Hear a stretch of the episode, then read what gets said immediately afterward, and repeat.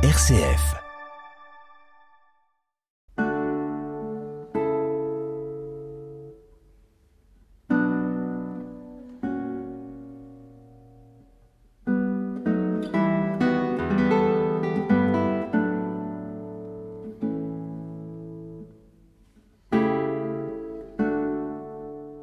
En ce temps-là, comme les foules s'amassaient, Jésus se mit à dire Cette génération est une génération mauvaise.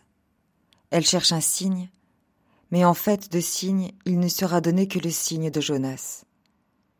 Car Jonas a été un signe pour les habitants de Ninive. Il en sera de même avec le Fils de l'homme pour cette génération. Lors du jugement, la reine de Saba se dressera en même temps que les hommes de cette génération, et elle les condamnera. En effet, elle est venue des extrémités de la terre pour écouter la sagesse de Salomon, et il y a ici bien plus que Salomon. Lors du jugement, les habitants de Ninive se lèveront en même temps que cette génération, et ils la condamneront. En effet, ils se sont convertis en réponse à la proclamation faite par Jonas. Et il y a ici bien plus que Jonas.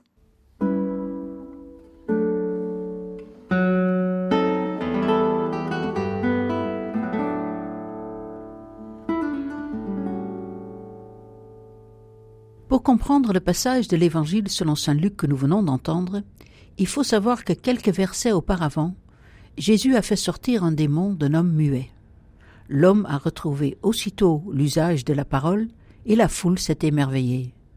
Mais certains restent incrédules et veulent mettre Jésus à l'épreuve. Ils réclament un signe du ciel, c'est-à-dire un signe de Dieu. C'est contre ces personnes que Jésus réagit avec véhémence en affirmant que cette génération est mauvaise.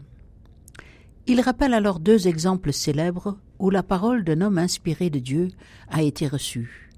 La parole de Jonas à Ninive avait provoqué la conversion immédiate de la population.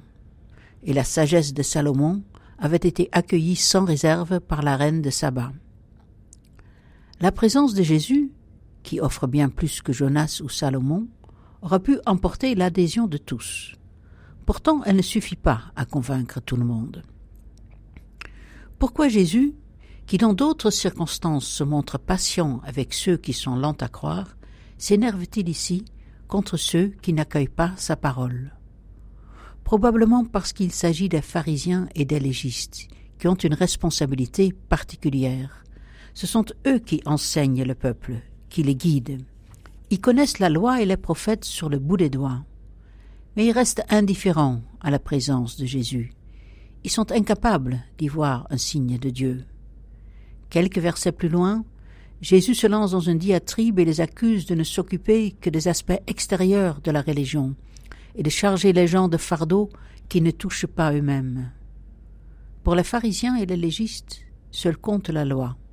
La vie concrète des personnes est secondaire.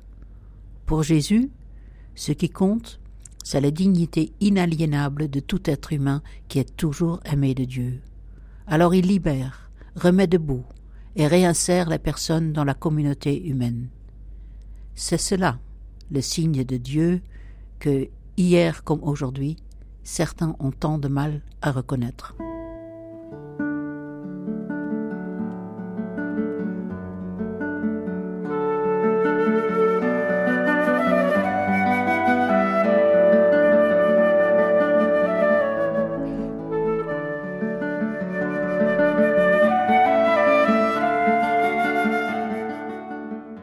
Notre Père qui es aux cieux, que ton nom soit sanctifié, que ton règne vienne, que ta volonté soit faite sur la terre comme au ciel. Donne-nous aujourd'hui notre pain de ce jour. Pardonne-nous nos offenses comme nous pardonnons aussi à ceux qui nous ont offensés. Et ne nous laisse pas entrer en tentation, mais délivre-nous du mal. Car c'est à toi qu'appartiennent le règne, la puissance et la gloire pour les siècles des siècles. Amen.